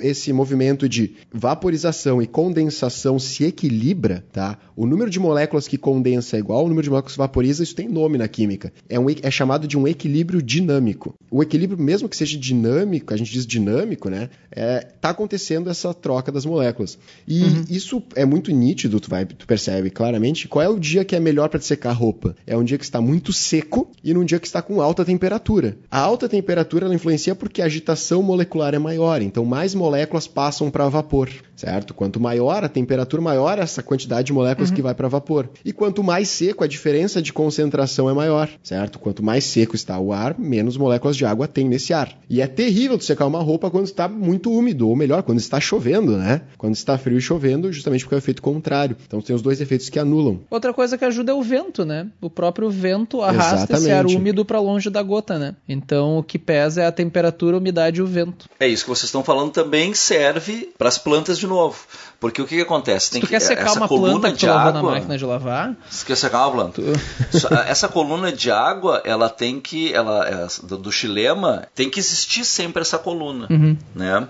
Então o que que acontece? Tem momentos em que a água não vai evaporar. Quando a umidade relativa do ar está muito alta ou quando a temperatura está baixa. Uhum. Só que tem um movimento dessa água para cima ainda. E a água ela tem que sair da planta Uhum. por algum lugar, tem que sair das folhas por algum lugar. Ela não vai poder sair na forma de vapor, Uhum. então ela sai na forma líquida. Então tem uma estrutura na borda das folhas, que são os hidatódios. Essas estruturas então elas se abrem e a água começa a sair por ali. E aí fica aquelas gotinhas nas- na, na a borda planta começa a chorar. começa a chorar, a folha começa a chorar. Então por isso, porque a umidade relativa do ar está muito alta. Uhum. Quando, é que a, quando é que a planta elimina a água no estado líquido? Porque ela elimina a água naturalmente no estado Vapor, ah, de vapor, né? Mas quando, ela, quando é que ela elimina a água no estado líquido? Quando a temperatura está baixa ou quando a umidade relativa do ar está muito alta. Eu acho que seria legal dar uma explicadinha aí, bem, o que que é a umidade relativa, já que a gente comentou. É um conceito que dificilmente, acho que não é muito questão de prova, né, mas é um conceito bem importante para falar naquele almoço de domingo com a família. Ah, já caiu em alguns vestibulares mais tradicionais, assim. Aqui no Sul, por exemplo, eu sei que a PUC já cobrou isso. A nível de Enem, eu nunca vi aparecer. Geografia, já caiu em questão de geografia isso. Até tem mais de um jeito de definir o que que é umidade relativa, assim. Do jeito mais chinelo, digamos assim, mais informal. Ah, como o Vini falou, se tu tem um copo com água, assim como ah, o que tá acontecendo o tempo todo é que parte das moléculas de água que estão na água do copo podem se soltar e parar no ar. Do mesmo jeito, algumas moléculas de água que estão no ar podem, o tempo, podem grudar, digamos assim, na água do copo de volta. Então o tempo inteiro existe, na verdade, a água saindo do copo e a água entrando no copo. Normalmente tem bem mais água saindo do que entrando, por isso que normalmente a tendência é o nível do copo, o nível da água no copo diminuindo, que é a evaporação. Ah, o que acontece é que chega uma hora se tiver muita umidade no ar, ou seja, se tem muitas moléculas de água no meio do ar, o que vai acontecer é que a quantidade de água que entra no copo compensa a quantidade de água que sai, e daí a água simplesmente não vai mais evaporar. Isso que seria uma umidade relativa de 100%. É quando o ar está saturado, que a gente chama. É quando não cabe, digamos assim, mais vapor de água no ar. Se tu tentar colocar mais vapor de água no ar, na verdade, ele não vai conseguir, vai formar umas gotinhas de água assim. Quando tu diz que a umidade relativa é 50%, por exemplo, isso quer dizer que tem no ar metade da quantidade de água que tu precisa para chegar na saturação e assim vai. Então, ar saturado seria um ar tão úmido que não consegue mais evaporar água, digamos assim, simplificando bastante. Não cabe mais vapor de água no ar. Isso que é a umidade relativa de 100%.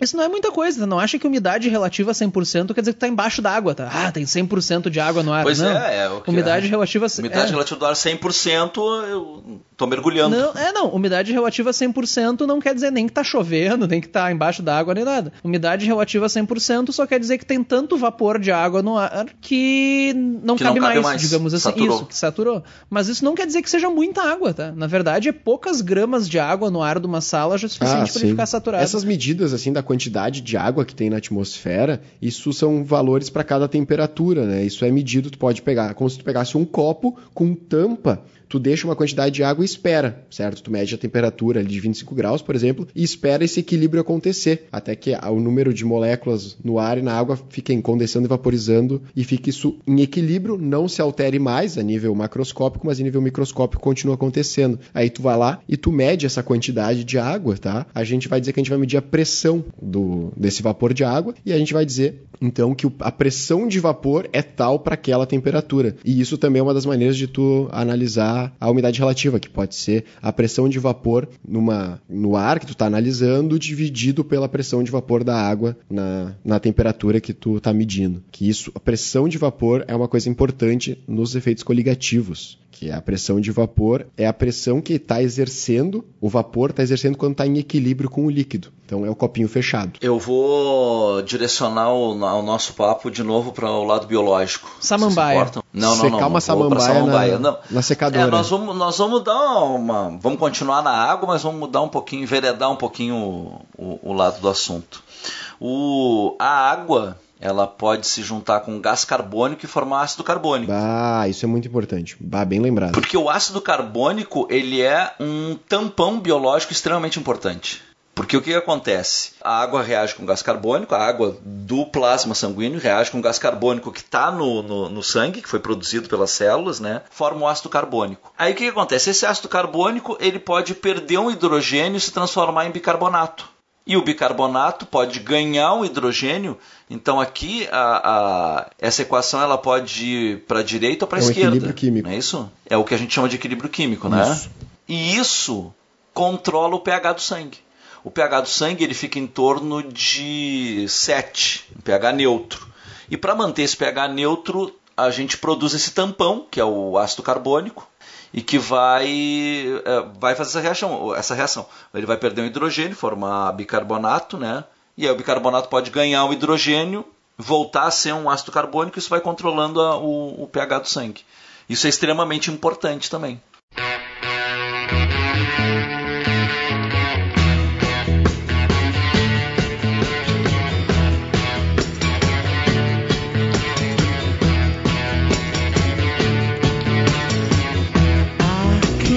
Isso é bem interessante porque, na verdade, o pH do sangue. Os depressivos parem de escutar o programa nesse Vai momento. assistir uma coisa mais leve, tipo 13 Reasons Why. É, Não, não, Que... Não, não, na verdade é o seguinte, é só, é uma explicação isso aqui. É que é o seguinte, o nosso sistema, o, o organismo, ele não controla qual é o ar que está entrando. Então, assim, ele não controla se está entrando oxigênio. Ah, se tu tá respirando Sim. e tem um gás entrando e esse gás estiver fazendo pressão no pulmão, tá legal, tá? Não, não importa se é oxigênio. Porque é meio burro se tu E parar pra o pensar, fala? né? Mas tudo bem, vamos É. lá. Não, entra, entra tudo, entra o nitrogênio, é que nem um aspirador, tu Exatamente. vai, o movimento vai botar o ar para dentro, Mas né? o ponto é que, energeticamente falando, é mais. É um ponto ótimo tu controlar o pH do sangue e não controlar qual é o gás que tá entrando. Porque Sim, o que o acontece? corpo não controla o que, que tá entrando, ele só Isso. controla se o pH tá de boa. Ele controla então essa solubilização do gás carbônico, que vai mexer no pH, Uhum. conforme o Paulinho estava comentando. Então, se tu, tu inspira, faz pressão e tu dissolve gás carbônico no sangue, tu aumenta a acidez, ou seja, tu diminui o pH, teu organismo percebe, opa, tem, tá muito ácido, eu tenho que expirar, eu tenho que eliminar gás carbônico do meu sistema. Então tu expira e tu faz com que o pH aumente, tu diminui a acidez, certo? E tu faz isso, não tem problema, tu continua fazendo isso. O que acontece uma vez, quem descobriu isso foi a NASA. A NASA, ela alegava que gases inertes não serviam para nada, era desperdício de dinheiro, tá? Então eles falavam que, ah, não tem por que gastar dinheiro com gás inerte, porque isso blá blá blá blá blá blá, vamos botar só oxigênio nas câmeras das, das naves em terra, que é porque o pessoal respira oxigênio, né? Isso que importa. E eles enriqueciam a atmosfera com oxigênio, e como vocês sabem, né, o oxigênio é, o pré é um dos três pré-requisitos para tu ter combustão.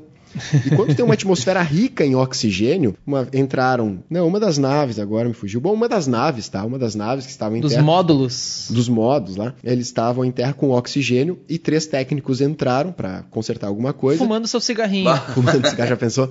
tu falou fumando cigarrinho, não. Só que deu uma pane elétrica, saiu uma faísca e cremou os três caras lá dentro. E aí a Caralho. NASA, ela soltou um comunicado, isso faz muito tempo, soltou um comunicado dizendo que, ah, então, a gente estava errado, gases inertes são importantes. Inclusive, depois fez estudos e a gente só não entra em combustão espontânea, assim, por causa do nitrogênio. O nitrogênio, a ligação tripla, é o que segura bastante da energia, assim. Então, se tu tiver uma atmosfera enriquecida em oxigênio, é muito perigoso. Se tu acender a luz, tu explode, tá? A faísca da luz já faz tu explodir. Mas o nitrogênio segura. E aí eles começaram a, a fazer o oposto. Ao invés de botar só oxigênio, eles começaram a colocar só nitrogênio, porque era só para manter a pressão na câmara.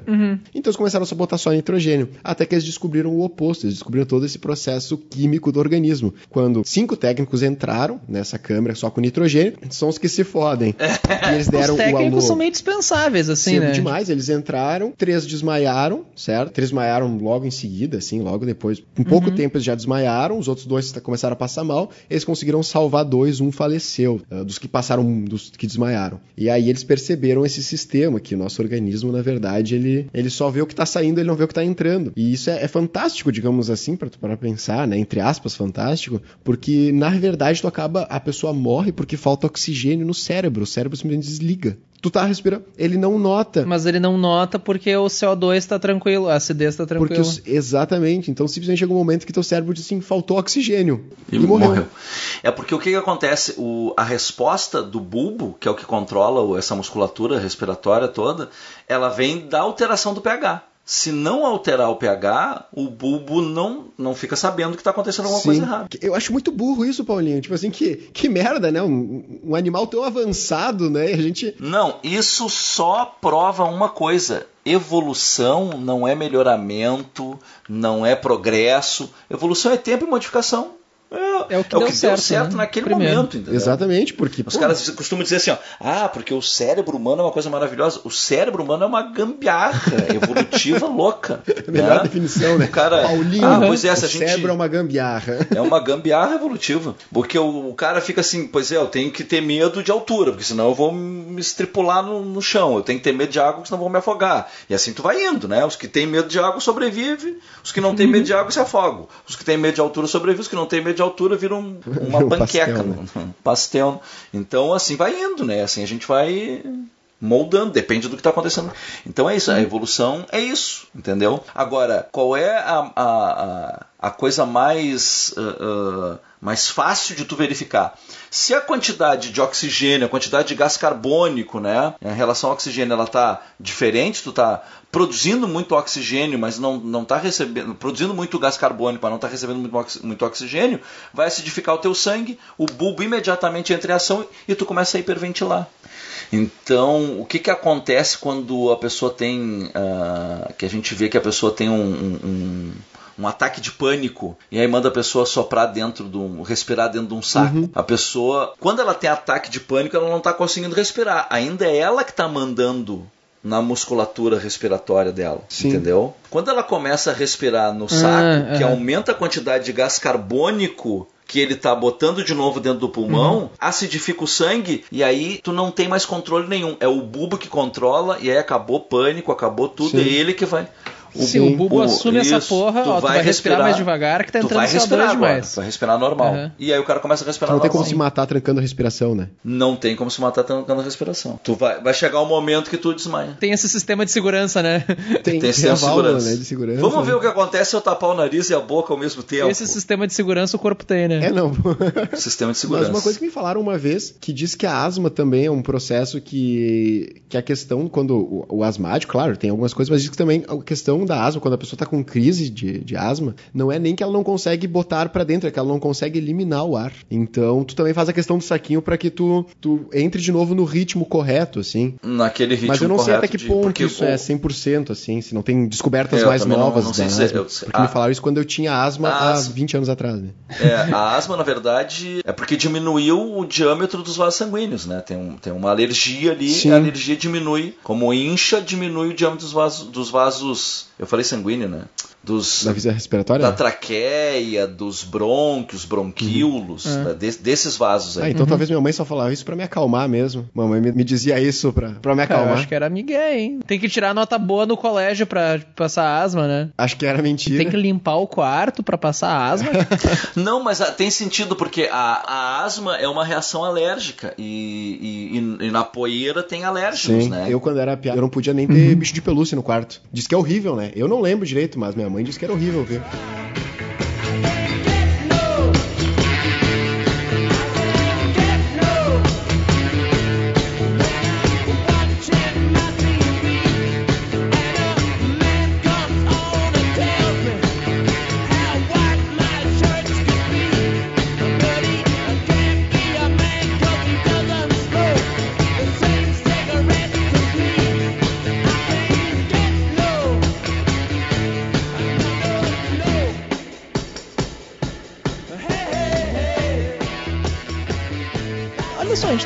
Tava falando até agora, na verdade, então, de pontos importantes da água pra biologia, digamos assim, destaques físicos, destaques químicos da rodada também. A parte ambiental, assim, da água. A água, por ser tudo importante pra vida e tal, a gente tem que cuidar da água, mas existem vários processos naturais, enfim, que podem ajudar ou comprometer a qualidade da água, digamos assim. Por exemplo, eu tava vendo no Facebook, fonte confiável de informação, né? Bom, Eu assim, né? "Ah, fonte confiável de informação é. Eu preparo a minha aula pelo Facebook. né?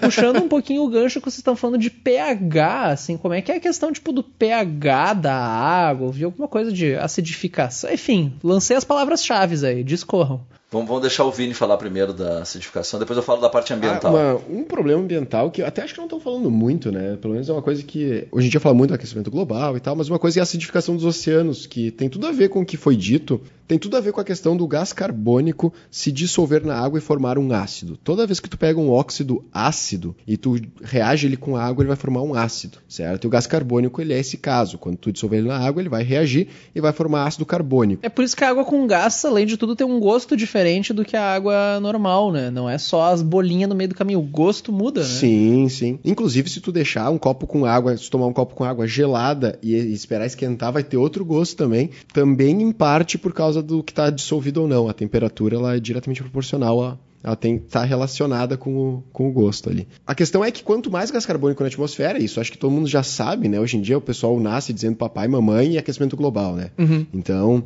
ah, acho que todo mundo já sabe que tem muito gás carbônico. Na verdade, a gente já conseguiu exceder a capacidade do planeta de reverter, né? Então, aqui é time humanidade, porra, pau no cu da natureza. A gente já Chupa. ganhou, que não tem mais, né? Então, e a gente tá com muito gás carbônico, então a gente está acidificando os oceanos. Aumentou a quantidade de gás carbônico. Em função da emissão de gás carbônico, aumenta a quantidade de gás carbônico. Aumentando a quantidade de gás carbônico, esse gás carbônico vai misturar com a água e vai acidificar a água. Até onde eu sei, quando tu acidifica, tu começa a matar os bichinhos, porque organismos biológicos não estão prontos para variações no pH do seu ambiente. De maneira geral, eles não gostam disso. E inclusive os corais que eh, aí agora vamos vou aproveitar o gancho, já vou passar Paulinho a bola. É, A Uhum. questão dos corais, grande parte da constituição deles é carbonato de cálcio, que ele é um sal insolúvel, né? Por isso que ele está embaixo d'água e não está dissolvido. É um sal insolúvel e ele acaba reagindo com o ácido. Ou seja, a acidez do oceano, que está cada vez aumentando, está destruindo os corais. E até onde eu sei, os corais abrigam muita biodiversidade e isso pode mexer em todo o equilíbrio aí. Aí, Paulinho, agora brilha. Isso, É são. isso. são. Brilho é ótimo. né? Não, não, acho que você falou tudo, a gente podia ter mudado de assunto. Não, é que eu não sei exatamente tá- é a parte da biodiversidade ali, eu não sei. Não, é, o que acontece é o seguinte, são, são duas coisas aí que, que vão acontecer. A acidificação vai alterar o pH e muitos seres são sensíveis a essa alteração de pH. Principalmente o fitoplâncton, né? O fitoplâncton é muito sensível a essa O alteração de, de pH. bicho lá, né? E o fitoplâncton, é, isso. E o fitoplâncton, ele é a base da cadeia alimentar aquática. Então, diminuição do fitoplâncton, isso é uma coisa. A outra coisa é o seguinte, ó, o gás carbônico, ele se junta com a água, né, e vai formar o ácido carbônico. O ácido carbônico, ele se dissocia em íons hidrogênio e íons ah, bicarbonato. Perfeito. Tranquilo, né? Vamos ver se eu tô, tô indo certo na química aí. Esse próton, o hidrogênio, ele combina com os íons carbonato. O carbonato está naturalmente ali da- na água. Exatamente, ele vai atacar o carbonato das, E esse, das conchas. é- esse carbonato é o que os moluscos usam, por exemplo, para formar suas Exato, conchas. exato. Ó, menos carbonato está disponível para calcificação. Vai ter menos conchinha na praia. As conchas, elas ficam mais finas. Sim. Como a concha fica mais fina, fica muito mais fácil dos predadores atacarem esses, esses moluscos. E a quantidade de molusco diminui muito. Então, isso causa um desequilíbrio na cadeia alimentar. Essa coisa, essa relação do gás carbônico com a água, que vai formar ácido carbônico, que vai acidificar e que também esse ácido carbônico libera esse hidrogênio e a quantidade de carbonato de cálcio disponível diminui. É, é uma coisa assim, é que é muito difícil também isolar, né? Que nem a gente tá tentando, ah, porque tem esse caso aqui, é uma coisa que tá acontecendo tantas coisas É. junto, tantas reações ao mesmo tempo, assim. Então, é, é um Exatamente. pouco complicado, mas é, é como tu falou, perfeito, assim, tem, tem várias reações, é um equilíbrio no fim das contas, né? Uhum, que vai ser É o bagunçado. equilíbrio. no fim. Que Exatamente. vai ser bagunçado ali, as reações. É, porque esse- esses animais eles evoluíram em função de uma quantidade de, de bicarbonato, de carbonato de cálcio, ah, em função de um determinado pH que existia ali, até mesmo o- os corais, como a gente estava falando, né? Essa, essa mudança de pH e essa, essa menor disponibilidade de carbonato de cálcio também vai afetar Sim, os corais. resumindo, o fato de ter mais gás carbônico na atmosfera dissolve mais, car- mais gás carbônico na água, que diminui o pH e vai matar o plâncton e o lula molusco. Principalmente do fitoplâncton, porque o fitoplâncton é a base da cadeia alimentar aquático. Diminuiu o fitoplâncton, todo o resto da cadeia vai ser afetado.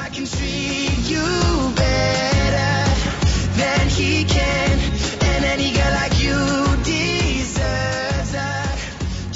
Já que a gente tá falando de água e acidez, e a questão da chuva ácida. Eu só tenho uma coisa pra dizer, se não fosse água, não haveria chuva ácida. 100% das pessoas que bebem água morrem, né? Só queria largar essa estatística aqui. Mas sabe que é brinca- brincadeira à parte, teve um, um congresso, uns anos, faz um tempo já, um estudante, acho que ele era de mestrado, a nível de mestrado, Estudante de água. E ele quis provar como as pessoas elas têm preconceito com química no sentido de que qualquer nome difícil elas atrelam a coisas ruins. Eu ah, vi só porque tem um nome complicado, ah, isso é isso faz mal. E é aquela coisa clássica que eu ouço em aula direta assim: "Ah, professor, eu não, eu não uso mais isso porque tem muita química, né? Eu, eu parei de tomar refrigerante porque tem muita química, eu não compro mais isso porque tem muita É, química". tem muita é, química, tipo é assim, ótimo. cara, né? então para de respirar, porque tem muita química, né? Uhum. Quer que eu te diga o quê? Aham. Mas daí ele quis provar isso, que as pessoas não têm conhecimento mínimo sobre nada e querem palestrar no Facebook, né? É, só entrar na Não internet e tem época. provas disso o tempo todo, É, né? Mas na verdade, ele, ele viu o Facebook antes do Facebook surgir. Daí ele fez o seguinte: ele criou um abaixo assinado, que era o seguinte: ele queria saber se as pessoas eram a favor ou contra uma molécula, e essa molécula, ela tava assim, ela era a res- principal responsável pela chuva ácida. Tá. Em grandes quantidades ela é letal ao ser humano e principalmente ela era encontrada em células tumorais. Então, é uma molécula que só tinha desgraça e essa molécula lhe deu o nome químico dela, que era o monóxido de dihidrogênio.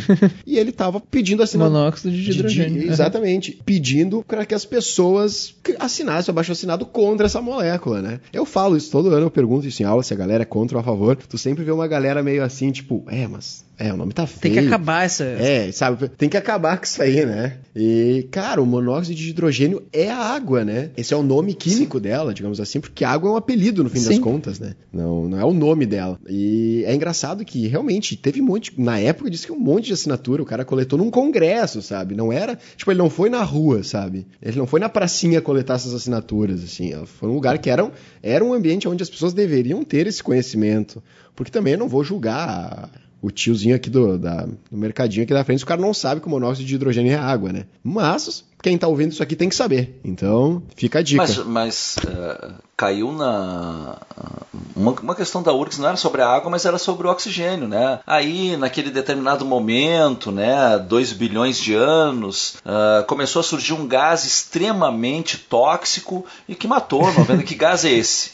É o oxigênio. Né? Esse gás é o oxigênio. Quando o oxigênio surgiu, houve uma das nossas grandes extinções, né? Mais de 90% das, das espécies. Daquela época, né? Que também É que era essa discussão coisa. de ser bom ou ruim, ela, é, ela é- realmente ela é relativa, né? Ela é boa pra quem, ela é ruim pra quem, né? Tem uma página no Facebook que é fantástica, que é The Hydrogen Monoxide Awareness, que é tipo os perigos do monóxido de hidrogênio. E eles fazem piadinhas, assim, que é a questão da água, e eles mandam, tipo, Uhum. eles pegam o print de um produto, sei lá, tipo um suco, sabe? Eles pegam, vamos supor assim, ah, o suco Del Vale, patrocina nós aí, né?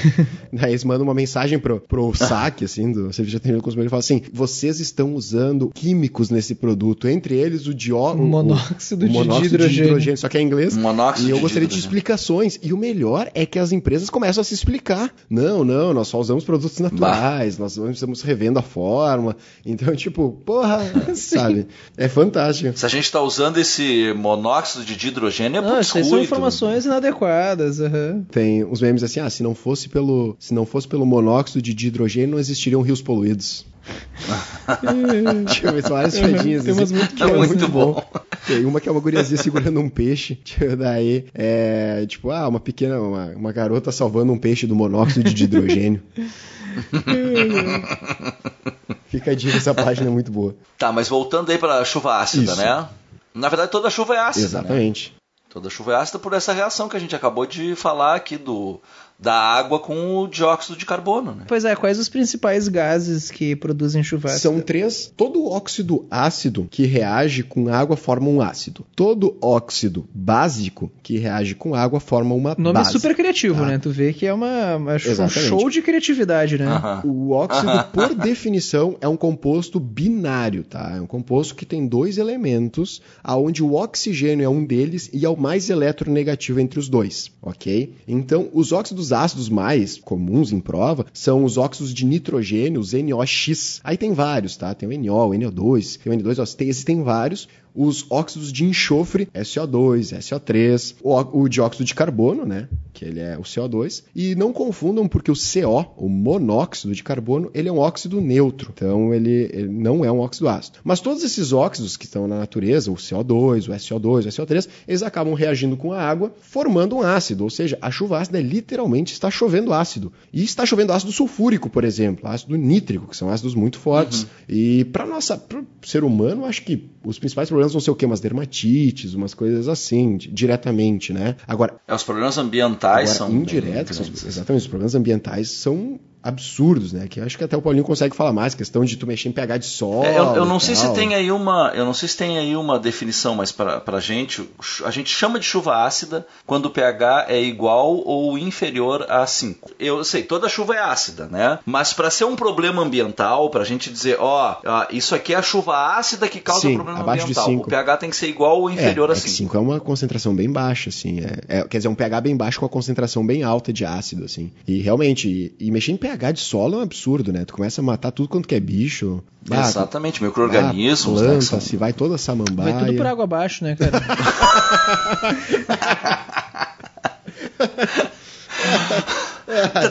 Ó, mais uma do bem. desprevenido, né? Ela já foi, mas me pegou Aham, desprevenido. essa- Assim, ela, ela veio, retorno, eu né, não vi cara? ela vindo essa. Mas essa aqui eu. Não, o que, que acontece no, uh, ambientalmente, os problemas ambientais, né? Uh, a alteração, do, de novo, a alteração do pH, né? Dos lagos, açudes, né? O que é, é, é- é bem complicado em, em função de que esses seres que vivem ali, o fitoplâncton, o zooplâncton, né, são bem sensíveis a essa mudança de, de pH, até mesmo os peixes, Sim. né? E, e o pior é que essa, essa alteração de pH, ela. Os peixes jovens, as larvas de peixe, os alevinos e os peixes mais jovens, é que são mais suscetíveis a essa alteração de pH. Então acaba que não tem uma renovação. E, e também os, os ovos, né? Sim. de peixes. Então não tem uma renovação. Esse, esse, esse lago ele pode, dependendo aí do, do- da, da incidência de chuva ácida, pode ficar estéreo até, né? Então tem isso, tem essa alteração de pH no- nos lagos.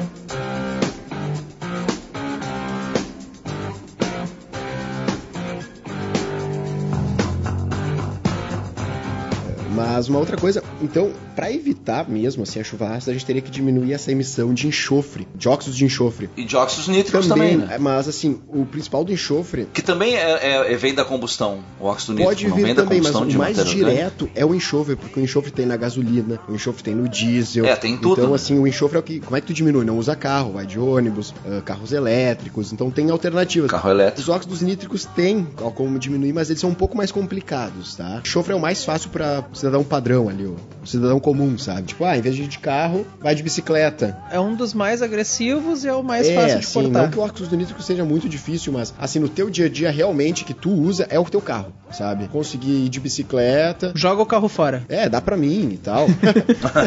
É, se tu conseguir diminuir assim, tu já consegue contribuir bastante, assim, tipo, pro. Sabe, o que, que tu quer? O que, que tu quer fazer pelo meio ambiente? O que, que tu vai deixar pros teus filhos, né? Um buraco na camada de ozônio. né? Ah, pau no cu dos meus filhos? Não, pô. É um buraco na É. Eu vou deixar problema, problema. porque Pau têm no que cu, aprender a é. se virar, Ah. né? Pau no cu da natureza. Mas- Ah, que não sei o que natureza. É isso aí, aqui é, ti- aqui é time ser humano, pô. Quantas Copas do Mundo a natureza, já natureza, ganhou? Nenhuma. Não, não se faz Copa do Mundo Com natureza. com proteção ambiente. É. Só digo Natureza isso. não faz gol do Hexa na final. Não, É isso não aí. cruza Isso pro aí. Neymar fazer gol, né? Ai, ai. É, é por essas outras que um dia a gente vai a tomar um gente vai, né? processo. Mas já pensou que publicidade boa que ia ser a gente tomar um processo, cara? A gente ia crescer a full. Mas então tá, gente. Eu Cara, acho que era isso, Eu na acho que real. tem mais alguma coisa. Tratamento de água a gente pode deixar pra outra hora, né? Mas valeu, Paulinho. Cara. Ficou até, ficar até meia-noite quase, hein? Pô, é sempre Queria- um prazer. É, pois é, sempre queria um agradecer prazer, aqui o gente. Paulinho, então, em homenagem, em nome dos nossos ouvintes. Paulinho, primeiro que voltou. Obrigado, eu me sinto. Tem um Cara, troféu pra a quem volta? Não pensou ou nisso ainda. Acho que tu vai ganhar um copo d'água em homenagem ao. É, ganha um copo d'água. Ganha uma, né? ganha uma canequinha? Pô, se vier na canequinha do. Porra, emendou bem essa, hein, cara? Foi até, canequinha tipo, do Vestcast. foi bem emendou trabalhado bem. Pode essa, ser, hein? até aquela, pode ser até aquela branquinha. ficou, ficou chato Agora, agora, ficou né, até bem? chato. É, não, não, não. É isso aí, né? Mas. É o muito mínimo que eu obrigado espero mesmo, de vocês, é uma mesmo, canequinha. Paulinho. Pô, ficou aqui até as três da manhã gravando com a gente e tal. Ficou aqui, né? Sem calças, Galera, né? o Rodrigo. É, porque assim, o Rodrigo estava passando por maus bocados, certo? Ele estava ele tava no local aonde é o único local que deixa todas as pessoas iguais. É o trono da igualdade. Onde os fracos fazem força e os fortes suam frio. Ele tava botando a água do corpo pra fora. Literalmente, por uma via assim, ó, que Exatamente. normalmente Por uma via que não, Não não é é pra por botar. onde é, sai coisa no estado líquido normalmente. Então o Rodrigo desapareceu Mas no ele- meio, ele vai deixar uma mensagem, aí, É. vai mandar um áudio no WhatsApp. Muito obrigado, galera. Sigam a gente nas redes sociais, nos procurem aí. A gente tem o Vestcast tem Instagram, nós temos Instagram. O Vestcast tem Twitter, nós temos Twitter. O Paulinho Vestcast também tem, Facebook. Instagram, Nós Twitter. temos Facebook. Não, eu, eu tenho Twitter, mas eu É, esqueci a mas senha, sigam então ele não lá, suas redes aí, Pois se, é, tu, Paulinho. se tu tem interesse. E o meu Facebook, e o meu Facebook agora Pois foi é. hackeado aí, então Ah, que também show, não consigo tá? acessar Tá bem meu. Facebook. Então né? só usando o chat É, terra. pessoal, então mandem cartas pro Paulinho, que é o que ele usa. Mandei em carta sinal de fumaça também, tá Mas tá se quiserem rolando. falar contigo alguma coisa, tem como entrar em contato, Paulinho? Não, claro, tem o Facebook, tem. Paulinho, o Facebook. eles, eles Tem um procuram cara- Paulinho eu- no Facebook e vai estar Não, lá. tem tá Instagram, tudo, cara, eu tenho Instagram Procura. também. Eu, eu também tô, eu tô abrindo um canal de vídeos na, num, num site novo aí que o YouTube disse que tá hackeando. Tô abrindo naquele Xvideos agora, tô fazendo um. Vou fazer um ah, vlog esse é bom. Esse Sigam eu lá, né? Paulinho. É um Paulinho Espíndola, então, né? Se Pô, o pessoal tá- quiser te achar no Facebook, é isso? Mandem nudes Isso pro aí. Paulinho, então. E o Instagram, eu acho que é Paulinho. Se tu quiser, Paulinho Paulinho, se tu não quiser, a gente corta isso aí, né? Daqui a pouco ah, as pessoas podem te adicionar aí, pedir dúvida. Ninguém Não, escuta. não, pode ninguém adicionar, escuta mesmo. Cara, vai- o que vai acontecer é que a mãe do Rodrigo Não, pode te adicionar. Que quem É ouve. verdade. a mãe do Rodrigo. Mas então tá, galera. Muito obrigado pela atenção. Como sempre, tá? Nos mandem e-mail, feedback, divulguem pros amiguinhos, tá? O nosso único retorno é a alegria de ver que vocês estão ouvindo. Ah, mas se quiser dar dinheiro, pode É, dar também, tá, gente? Não, quer dizer que a gente queira manter esse único retorno, assim, né? Se quiser, ah, quero dar dinheiro, quer dar o teu carro, pode ficar à vontade. É o sorriso no Mas teu nos rosto, mandem um é feedback, então, gente, sobre os temas, mandem sugestões de temas. E era isso, então. Bom, gente, foi um prazer imenso fazer esse programa aí com Cara, vocês. Inenarrável. E oh, bo, eu, tô, eu tô sempre à disposição, já tô Tu me ficou convidando para um molhadinho, né? próximo. Agradeço, então. Espero que vocês tenham rido litros. Ah, então o cara tá tentando emendar uma nos 45 do segundo tempo aí, né? É, eu tô, tô tentando buscar. Daí a gente vai ver na edição quem é que tá Tá tentando buscar o bem. Então é. tá. Feito, galera. Foi. Tô pulando fora. Ah, ah, piscina, terra. Tá, valeu, tchau, tchau, brigadão. Tchau.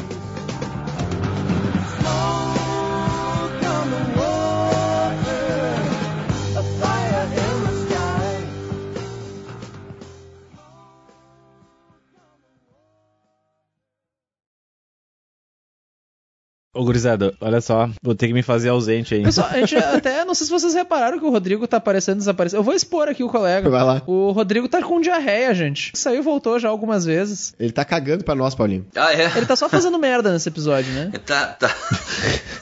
Agora nós mudamos de trocadilho com água para trocadilho Se com tem alguém merda, que tá precisando né? de água, é esse corpinho do Rodrigo aí, porque tá desidratado de uma É, já forma. desidratou E a totalmente. água tá saindo por um lugar que normalmente ela não sai, né? Pior que é. Ô, meu, olha só, faz um comentário aí na finaleira aí que eu tive que vazar. Tá. Não, tu tá vazando mesmo, né? O tempo todo tu tá vazando. Tá vazando literalmente. Tá, Não, falou. barra fora. Dá um tchau aí rapidinho, Rodrigo. Depois eu coloco no fim. Tchau. Falou aí. Não precisava ser tão rapidinho.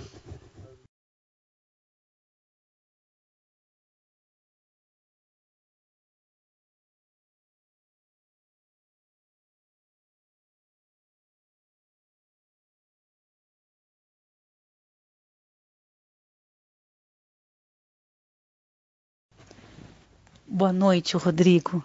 Meu nome é Edemara, eu sou mãe da Narima e, e a gente estava conversando agora e eu ouço o programa de vocês, o Vestcast. Gosto muito, assim, ó. Gosto muito, aprendo bastante lá, junto com vocês.